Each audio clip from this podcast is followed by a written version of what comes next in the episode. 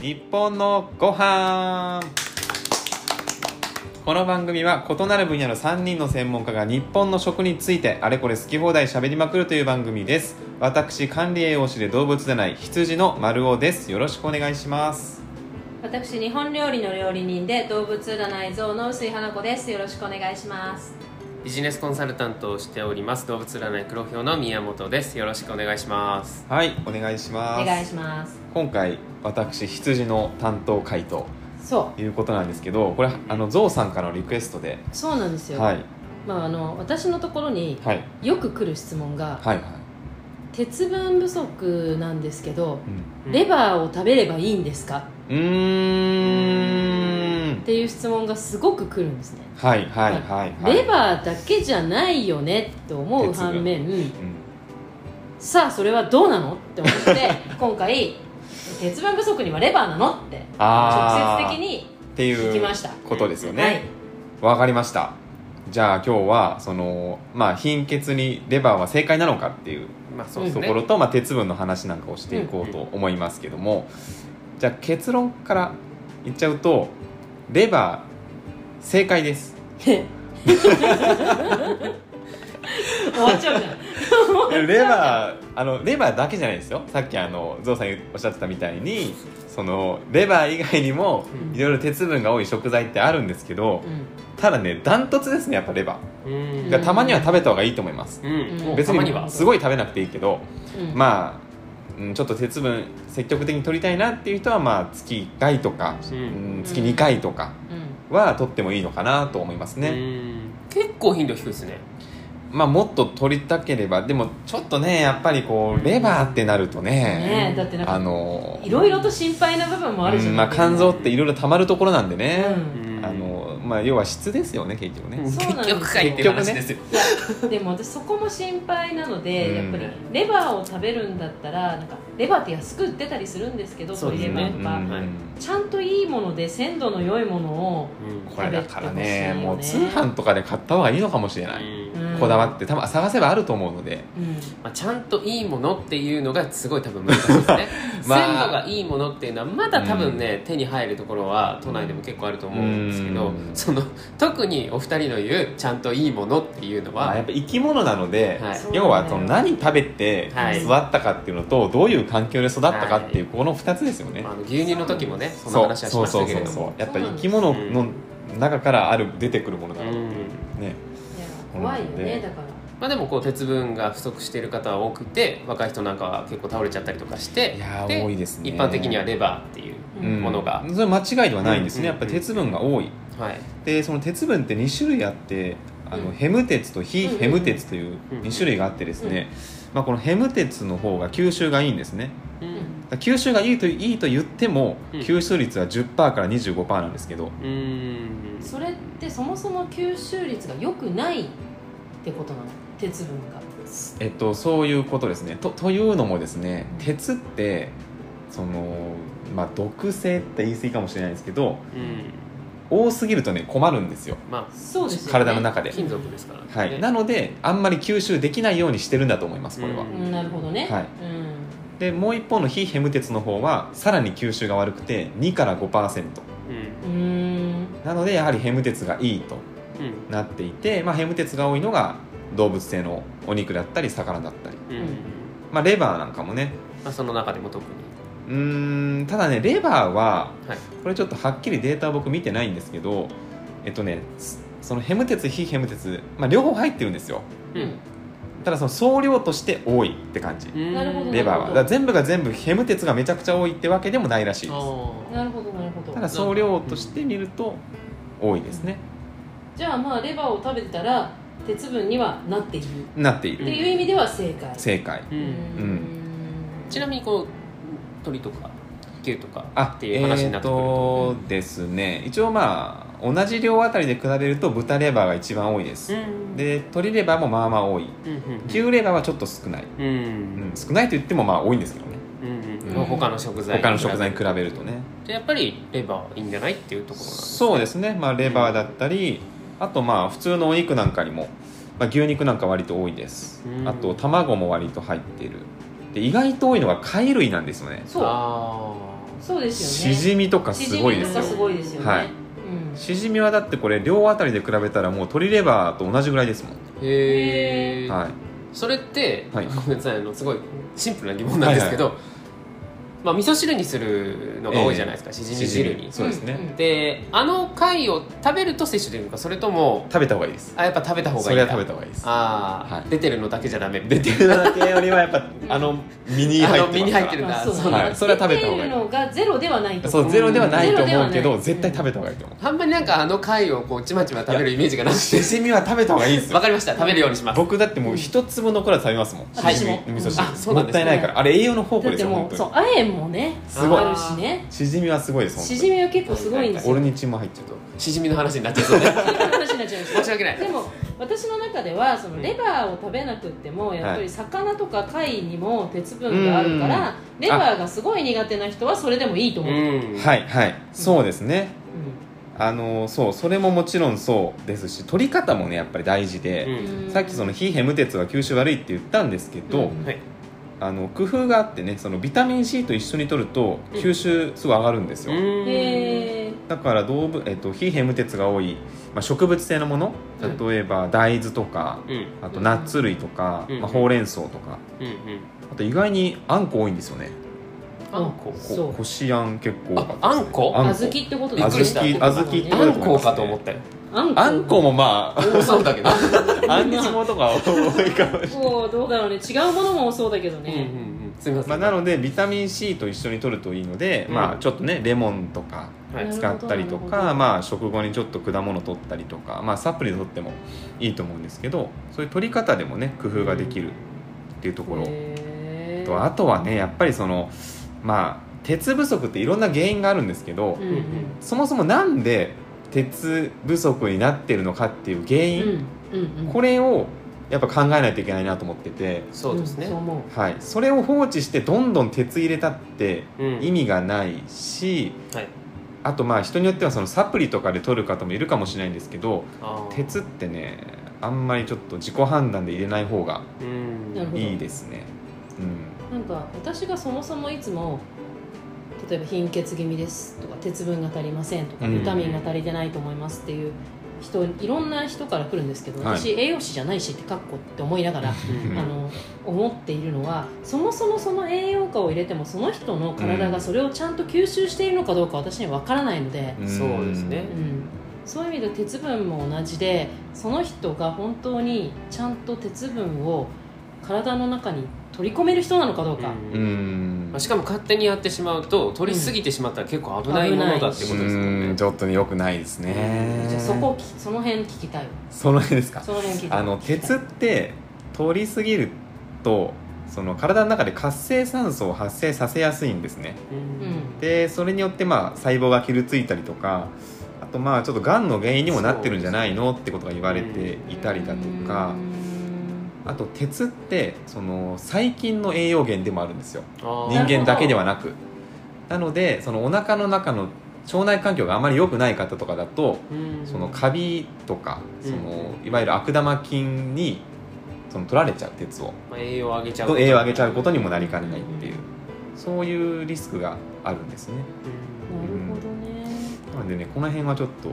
自己判断でやるのは危ないのかなってうんまあ特にサプリとか結構こうのん強力じゃないですかそうそうですね僕なんかほらお湯沸かす時にあの鉄玉入れるぐらいだからああはいはいあはれいなんですけどサプリはやっぱ強力ですそようねですね、そうその調理器具もねうなんか鉄の摂取量ってめちゃくちゃ減ってるんですよねそうなんですよこんれ昔に比べてですはいか僕なんか調べたデータとかだと1950年当時えへー1日 46mg うん鉄取ってたらしいんですねうんで今結構ですそうすごい量なんですすけどごい量だよそうそうなねんだよ今それがもう8とかなんですよええだからもう何6分の1とかえなんでそんなふう減ってしまったのでなんでっていうのがいろいろあるんですけど、まず一つ加工食品が増加したこと、うんあそういうミネラルが不足しやしやすい食事になっーたっていうこととあとはクジラを食べなくなったことうんも一応あるみたいですね、強く言われますよね、はい、それとあと野菜の中の鉄分が減ったこと、うんあ野菜の栄養価が落ちているーなんか F1 でちょっと触れたようなそうですねそうもうです土の中のミネラルがどんどん減ってるので、うんうんうん鉄分だけじゃないんですけど、まあ、栄養価が低くなっていると、うんあとはあのさっき鉄のその鉄玉ってお話がありましたけどそ、の調理器具が変わったこと、調理器具ね鉄鍋とかフライパンとかやかんとか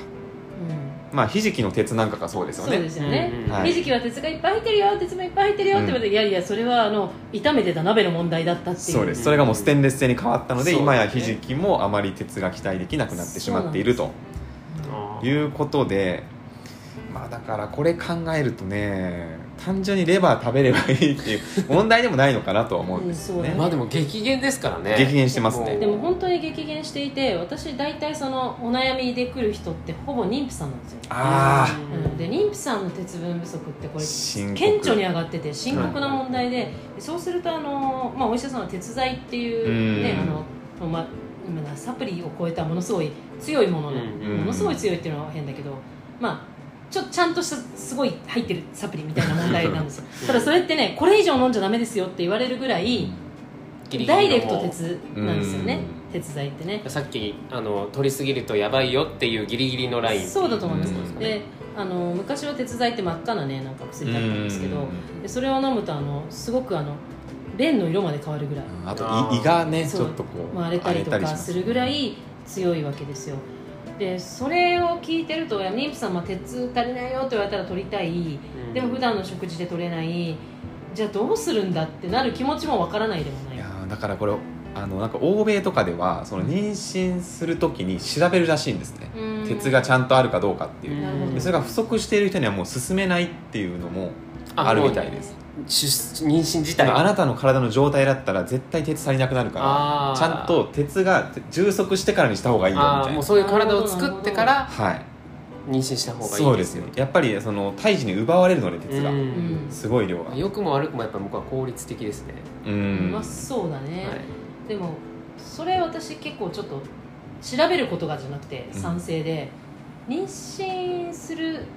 まあ、うん予期せぬ妊娠はもちろん人生であるかもしれないけうど、んうん妊娠したいと思うなら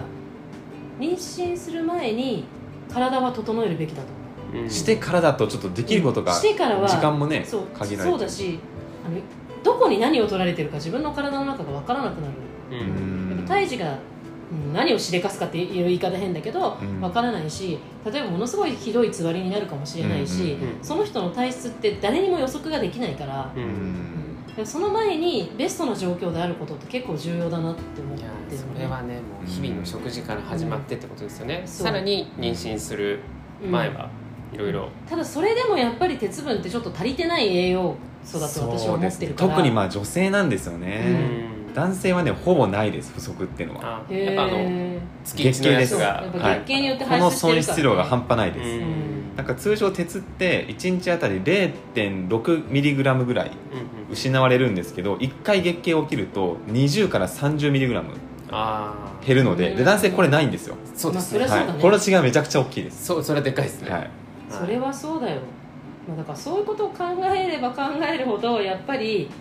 ねあのー鉄分ってちゃんと取ってなきゃいけなくいてやこれだからね相当意識しないとでもどうしたらいいんだ難しいんろうですよ状態ですよねだから昔は普通に食事してれば、はい調理器具にも鉄使うし野菜にも鉄入ってるし、加工食品取らないから、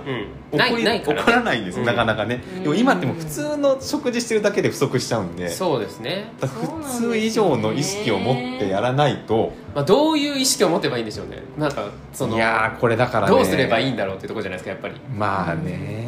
まあ、鉄分の多い食材をまず知るってことですかねそうですうねんだからレバーもねたまには食べた方がまあちょっとビーガンの方とかはねうんそれ以外の方法ってなっちゃうんですけどまあ、あとなんか私の中ではあの私、ね、東京で育つと深川丼の時に必ずもう鉄入ってるからダメなってよく言われたんだけどアサリがいっぱい入ってるかあーアサリもそう多いですかららうん、でね、アサリあれしかもむき身で食べるから、うんちょっとお味噌汁じゃなくてすっそごっいか量そっのアかサリが食っべてつるり量が、から、うん、なんかあれを食べてるといつも言われてましたあうあ、アサリね確かにね、まあ、あと牡蠣とかああまあそうですねそうです貝だよね貝に多いですよね、貝多いであとすまねあほうれん草豆大豆、うまあ、ん卵もある卵もそうですね、うん入ってますねとかですけどなかなかねただ満たすぐらい食べるのって結構鉄分って難確かしいにんだよ大変かもしれないですねまあ、あとはその必要以上に鉄が奪われている原因うん例えばその月経過多の方とかってうん要はたくさん失われてしまそううだねでそれって何かホルモンバランスだったりだとかうん原因があるはずなのでそっちをこう解決していくっていううん方うん向も大事ですかね。そうあの忘れちゃいけないのは本当あの昔の人と現代の女の人って生理の回数が8倍ぐらい増えてるんですよ、うーん要はよ若い時に結婚して妊娠して妊娠出産を繰り返せばその間あの生理は来ないのうで、ーんでそれが今ってやっぱりある程度年齢がいってから子供を産むっていうのになって子供もあのまあ、1人ないし2人うんになってくると結局その間ずっと生理があるのでずっと貧血状態が続くことになっちゃうんだよね、うん昔の人ってやっぱりあのそれが15とかで産むそわうけですまあ、例えば178で結婚してうん子供を産んで5人産んでってなると結局5人産んだとして仮に年子であったとし、まあ、年子とか一つ空きだったとしても10年ぐらいはないんだよね生理がう、んそっかそっあか。うんでその分やっぱ何倍もの生理が来ちゃってるっていう時点なでるほど貧血になる要素が昔よりずっと多いんだよねうーんそもそもうーんだからそこがねあの、まあ、それによっていろんな病気が起きるとも言われてるんですけど、うんやっぱり意識しなきゃ取れないのが私は鉄分だいやなーそうだと思います思ってはいるんですけどねそんなに逆に少ないっていうのびっくりしちゃっただってほぼ60から9とかでしょあそうですねそのそそうう,、だねそうそう取ってる量ね。うそうだからなんか貧血がさ目に見えて貧血の人っているいて、ん、はまあ、い。そういう方って多分病院行ったりとかしてると思うんですけどでもさっき聞いたら、まあ、隠れ貧血いもあやるでしょーそうこれがね厄介。なんか一説によると日本人の女性の8割は鉄不足しているっていういやそうだと思う、データもあるんですようん。うんでもほ多分ほとんどの人は気づいてない。その症状が出ないというか、えっとそこまでいってないというか症状出てるんだけども、ーそれに気づいてないっていうか例えば症状って何でしょうねそのなんかイライラしやすいとかあーちょっとメンタルが不安定とかあとなんかこう、まあ、片頭痛があったり冷え性があったりこういうのって自覚してるけどだからってこうなんかすごい問題だって思ってないじゃないですまかあ、特に鉄分不足だっていうふうにそうコ結ネびクトしてる人はいない、うんついていない人も多いっていうで意外とこれがその貧血の症状だったりするんですよねで一般的にその貧血っていうとヘモグロビンっていうのをうん血液で測って、まあ、これが12を切ると貧血っていうふうに女性の場合されるんですけど実はこう12を切ってなくても鉄が足りてない人がいるんですよへでそれを調べようと思ったらフェリチンっていう別のその項目を調べないといけなくてただこれはねあの追加でちょっとお金払わないと調べられないんですなるほど通常の血液検査ではうんうん測らない日本ではーうん健康診断では出てこない出てこないいんですえじゃあそれってさ病院行ってさフェリチンも調べてくださいってって言えたらば多分やってもらえますねお金を払えばフェリチンも調べてくれる、そうですねへでこのフェリチンはまあ貯蔵してる鉄なのでえなるほどだからヘモグロビンが足りててもフェリチンが低いとやっぱ鉄欠乏の症状が出ちゃうんですよねへえ、うんなんかの加減で出ちゃった場合そのベースが足りてないからそうです全体そうとです足りなくなっちゃうはいこのフェリチンもある程度満たしておかないとうん十分とは言えないでも確かになんか食材で鉄分を多く含む食品をね、まあ、見ていくと現代の人がたくさん食べてると思えない食材に割と含まれてはいるねうーんレバーもそうだし、まあ、アサリしじみあとマイワシね丸干しのマイワシとか、うんが、まあ、ヘム鉄って言われる方でねその20%から30%ぐらい吸収する方で、はいうんちょっといい方そうそうそううんうんで非ヘム鉄はひじきとか納豆大豆とかそういうやつですよね、うんこっちはなんかまあ食べてるっちゃ食べてるような気がするけどうんいや食べてないんじゃないですか食べてないじゃないですかな花先生は多分食べてるんですけカッどプラーメンには入ってないねそうそうそうそう、 るほどうんはい私結構そのアサリレバーイワシひじき納豆大豆ってほぼ毎日のように、うレバーですねんうんただやっぱり女性は足りてないと思う8割どころか私多分10割足りてないんじゃないかってうん思う下手するとねし自分の体調と向き合っていくとさやっぱりその、ね、月経がある女性はその時にまた足りなくもなっていくから、ん自分の体のベースにその鉄分を持ってなきゃいけないってことだよねその、ううんんさっきのえフェリチンフフェェリリチチンンねそうそうそうやっぱそこをねちゃんと理解しないとやみくもにこれを食べてもしょうがないってことだよね、うんちゃんとそれを吸収しやすい体を作っていかなきゃいけないんだよね、そうですねいや難しそうですねまず全部鉄鍋とかにしてうんそうだね、うんそれはまあ手っ取り早くできるよね鉄お湯鍋に沸かす変え時はるもう鉄玉を突っ込んでそうそうですね鉄玉使っててよかったんですよ僕、はいよかったよかったよかっ間違たえてずるーっとほら緑茶めちゃくちゃ飲むから沸かあす時にあはいはいはいはい普通のは卵みたいなやつあいるはじゃないいですかはいはいうちのはあのそうかタイの形なんですけど、ええどうでもいいんですけど、あ緑茶はねその入れて鉄分のそうそうそう吸収を阻害するからねそううだんねあそうかそれも大事です、うんそうそう、